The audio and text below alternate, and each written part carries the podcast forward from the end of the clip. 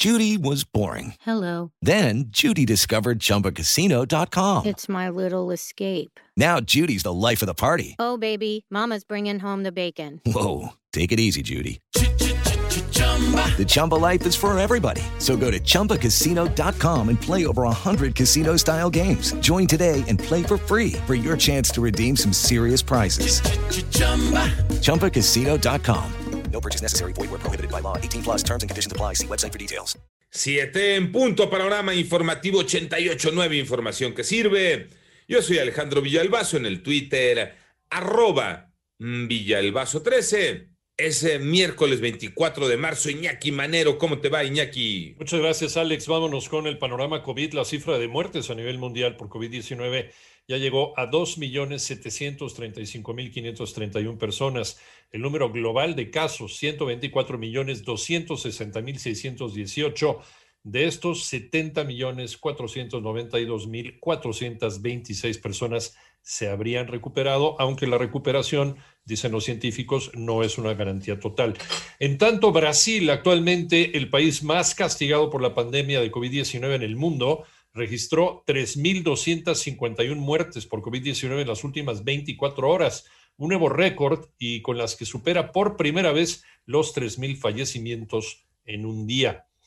El panorama de la pandemia aquí en México, Moni Barrera. La Secretaría de Salud informó que ya son 2.203.041 casos de COVID en el país y 199.048 defunciones. Respecto a la investigación que realizan tanto la Fiscalía y COFEPRIS de más de mil dosis de vacunas rusas falsas Sputnik B en Campeche, no se puede revelar avances porque se debe respetar el debido proceso. Para efecto de las sanciones podrían ser impuestas solamente hasta que se tuviera el resultado final de la investigación, adjudicar algún tipo de responsabilidad a alguna persona física o alguna persona moral, es algo que todavía no lo sabemos. Así la COFEPRIS tiene el conocimiento de que estas vacunas son producto, digamos, de contrabando o de ingreso ilegal eh, al país. La COFEPRIS está participando de la investigación por parte de la, de la Fiscalía. Es información que más adelante podremos conocer para efectos de qué contenían exactamente los frascos. Así lo dijo José Luis Salomía, director general de epidemiología en 889 Noticias, Mónica Barrera. En el panorama nacional derivado de los operativos que fuerzas estatales y federales implementaron en la zona sur del Estado de México, donde el pasado jueves fueron emboscados 13 policías estatales y ministeriales, se logró la detención de 25 presuntos integrantes del grupo delictivo La Familia Michoacana. En tanto, el cuerpo de Wendy Jocelyn Ricardo Sevilla, de 16 años de edad, fue hallado en un canal de aguas negras en el municipio de Jonacatlán, Estado de México. Sus familiares habían reportado la desaparición desde el 20 de marzo. Al menos 15 escuelas de la Universidad Nacional Autónoma de México seguirán en paro total o intermitente por la falta de pagos a profesores, al tiempo que autoridades universitarias señalaron que sí hubo problemas, pero ya se ha cubierto el sueldo del 98% de los afectados. Y el secretario de Comunicaciones y Transportes, Jorge Arganis Díaz Leal, reprochó la presencia que han tomado los militares en la construcción de infraestructura en el país y en la propia dependencia que dirige frente a los ingenieros civiles. Así lo consideró y dijo, a lo mejor me corren por decirlo.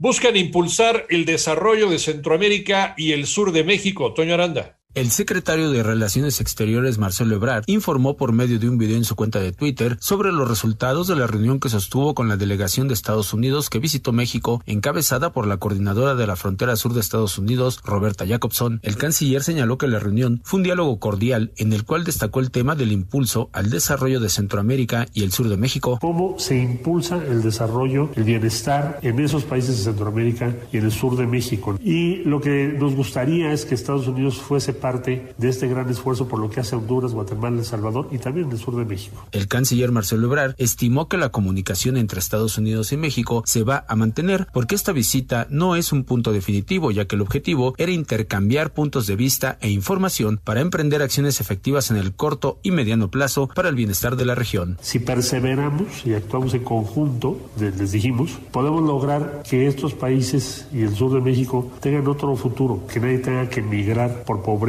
por inseguridad, por desesperanza. Para 88.9 Noticias, Antonio Aranda. En el panorama internacional, Joe Biden, el presidente de los Estados Unidos, pide al Congreso de su país que se prohíban solamente las armas de asalto y los cargadores de alta capacidad después del tiroteo producido en Colorado que dejó 10 personas muertas. Además, en medio de la crisis por el aumento del flujo migratorio, el Departamento de Defensa de los Estados Unidos anunció que había recibido una solicitud interna del gobierno para albergar a niños migrantes no acompañados en dos instalaciones militares ubicadas en Texas. Más de 600 personas detenidas por las fuerzas de seguridad birmanas desde el golpe de Estado en Myanmar, golpe de Estado militar del primero de febrero, fueron liberadas hoy, informa una fuente penitenciaria.